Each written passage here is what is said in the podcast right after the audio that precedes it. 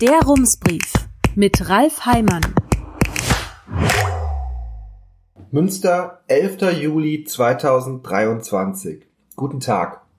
In den Sommerferien haben wir einen kleinen Verkehrsversuch gemacht. Wir sind mit dem Auto nach Kroatien gefahren. Aus der Distanz wird der Blick auf die eigene Heimat ja oft etwas klarer und so fällt einem schon kurz hinter der Grenze auf, wie viele Freiheiten man hierzulande doch hat. Zum Beispiel die, andere Menschen mit 260 auf dem Tacho in Lebensgefahr zu bringen. In Österreich hört das schlagartig auf mit dem Lichthupenorgien. Man fühlt sich auf der Autobahn plötzlich sicher, aber gut, ich will mich nicht beschweren, Freiheit hat eben ihren Preis. Wenn es nicht gerade um das Auto geht, ist Deutschland gar nicht so liberal. Mit Drogen zum Beispiel darf man sich hier nicht mal selbst gefährden, denn wo kämen wir denn dahin? Das ist schon eines der stärkeren Argumente in dieser Debatte. Mit Vernunft hat das alles wenig zu tun. Es geht vor allem um den Wunsch, in den Gesetzen ein Bild von Menschen und sozialen Normen zu verankern, das dem des eigenen Milieus entspricht. Schnaps bis zum Umfallen im Schützenfest zählt, aber klar, ein kleiner Joint zum Entspannen nach der Arbeit, wir müssen sie leider verhaften. Diese selektive Art von Freiheit kühlt das Gemüt der Menschen, die eigentlich überhaupt nicht frei denken, sondern denen es vor allem um die eigene Freiheit geht. Wobei das nur ein Ausschnitt ist. Von Rosa Luxemburg wissen wir ja, Freiheit ist vor allem die Freiheit der Menschen, die Dinge anders sehen. Das wird in diesen Tagen in der Debatte um den Davazi-Platz und den Bremer Platz gleich mehrfach deutlich.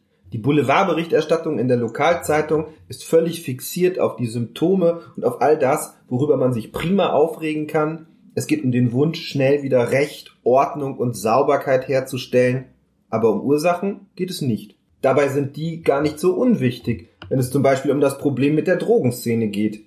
Dass suchtkranke Menschen in dunklen Ecken bei zwielichtigen Gestalten zu überteuerten Preisen bis aufs äußerste gestrecktes Pulver kaufen müssen, ist nämlich kein Naturgesetz, es ist schlicht die Folge einer Drogenpolitik, die falsche Anreize setzt.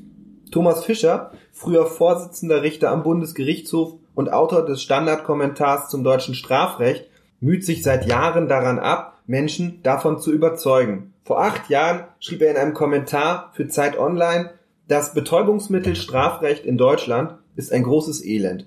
Es produziert Elend und es trägt es fort und fort. Nichts ist in den letzten 40 Jahren dadurch besser geworden. Weder gibt es weniger Süchtige, noch weniger Straffällige, noch weniger soziale Probleme. Was es gibt, ist allerdings eine gigantische, milliardenverschlingende Prohibitionsindustrie. Die Preise hoch, die Qualität der Drogen miserabel und das Elend der Abhängigen konstant hält und eine Polizeiindustrie, der zur immerwährenden Bekämpfung fast alles erlaubt wird. Der Wunsch nach Bekämpfung, das ist die logische und ideologische Folge dieses autoritären Ansatzes, bestimmte Drogen willkürlich zu verbieten, während man sich andere mit Genuss selbst reinpfeift.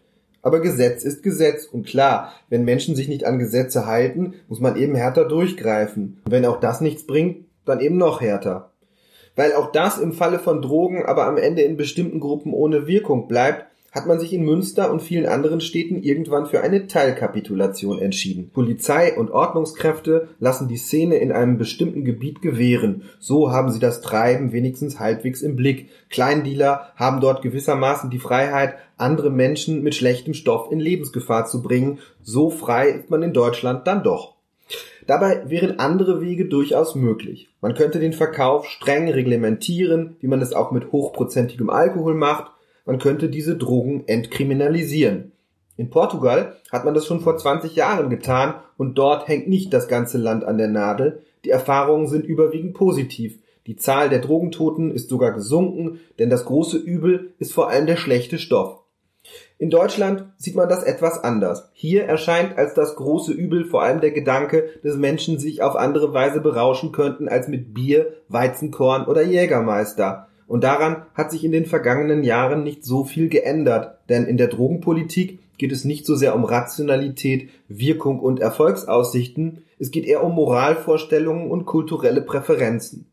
Thomas Fischer hat einen Text für den Spiegel vor zwei Jahren mit der Frage beendet, wie oft läuft ein halbwegs vernünftiger Mensch mit dem Kopf gegen eine massive Wand, bevor er aufhört zu sagen, es wäre besser, wenn sie nicht da wäre und man müsse nur mehr Anlauf nehmen?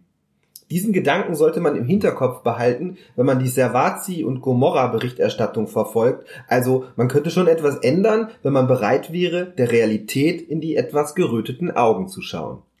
Derweil probiert man es in Münster weiter mit der bewährten Symptombehandlung. Die Stadt schickt am Servazi-Platz mehr Ordnungskräfte vorbei und schraubt die Sitzbänke ab. Vielleicht wäre eine Idee auch noch kostenlose Scheuklappen mit Münster-Emblem zu verteilen. Dann müsste man die Leute im Vorbeigehen gar nicht mehr ansehen.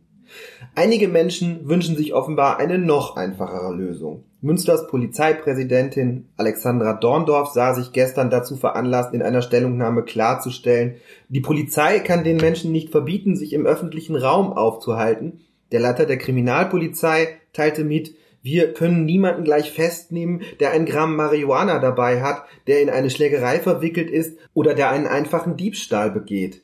Ach ja, man könnte so viel machen, wären aber bloß nicht die Grundrechte. Vermutlich ist es ein bisschen so, wie auf dem Rückweg aus dem Urlaub in Österreich über die deutsche Grenze zu fahren und dann kommt kurz darauf ein schwarzer Kombi mit 220 im Rückspiegel angeflogen. Da kann man schon Angst bekommen. Da macht der Stress sich bemerkbar, aber man muss die Freiheit der anderen eben aushalten. Herzliche Grüße, Ralf Heimann. Rums, neuer Journalismus für Münster. Jetzt abonnieren. rums.ms